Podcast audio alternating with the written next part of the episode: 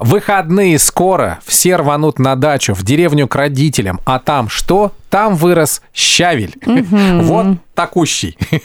И, конечно, самые вкусные пироги с щавелем, да, самый вкусный суп тоже с добавлением щавеля весенний. Но всем ли можно его есть? Вот давайте это обсудим с другом нашего радиосериала, гастроэнтерологом клиники Регины Доктор. Зовут ее Гульнас Загитова. Гульнас. Доброе утро. Доброе утро, здравствуйте. А как все-таки правильно, щавель или щавель? Мы говорим Щавель. сейчас с врачом, Мне а не с филологом.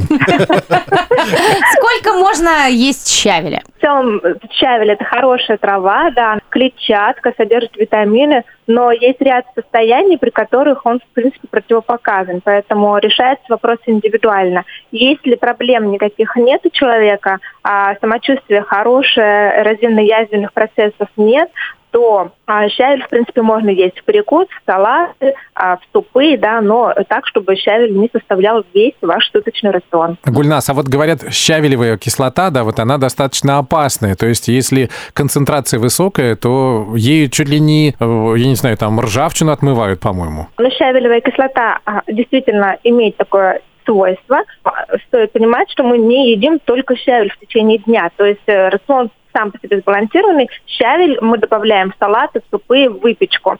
А при таких заболеваниях, как воспалительные заболевания кишечника, эрозивно-язвенные процессы а, желудка, пищевода, э, тонкого кишечника, а, синдром раздраженного кишечника, Потом у нас есть э, мочекаменная болезнь. Вот при таких состояниях, да, щавель стоит ограничить или даже вовсе не употреблять. А вот у меня такой вопрос. Мне мама никогда не разрешает в разгар лета срывать щавель. Она говорит, что уже щавель плохой. Нужно только вот по весне собирать. Или нет? Или можно в течение вот всего сезона есть этот щавель, который растет у нас в огороде? Главное, чтобы листочки были небольшие, не твердые, свежие, свежезеленые, так скажем, да, то есть не те, которые уже долго стояли и Вот уже это- э, дали цветочки. Да, вот эта дудка с цветом уже не годится в пищу, это точно. А при термической обработке щавель теряет свои вот эти вот жесткие свойства? Допустим, людям, у которых проблемы с ЖКТ, можно ли э, поджарить щавель, я не знаю, там ну, нет, отварить? пирог, пирог сладкий Пирог вот с щавелем. Меньше вреда будет? А вреда будет, конечно же, меньше. При заболеваниях мы так и рекомендуем термическую обработку. Это супы или пироги.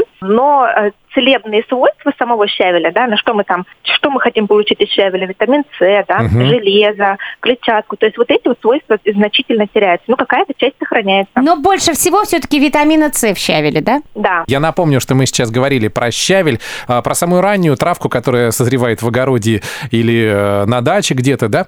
Спасибо, Гульнас Загитова, это гастроэнтеролог клиники Регина Доктор. Будем есть щавель с опаской. Пока-пока. Счастливо.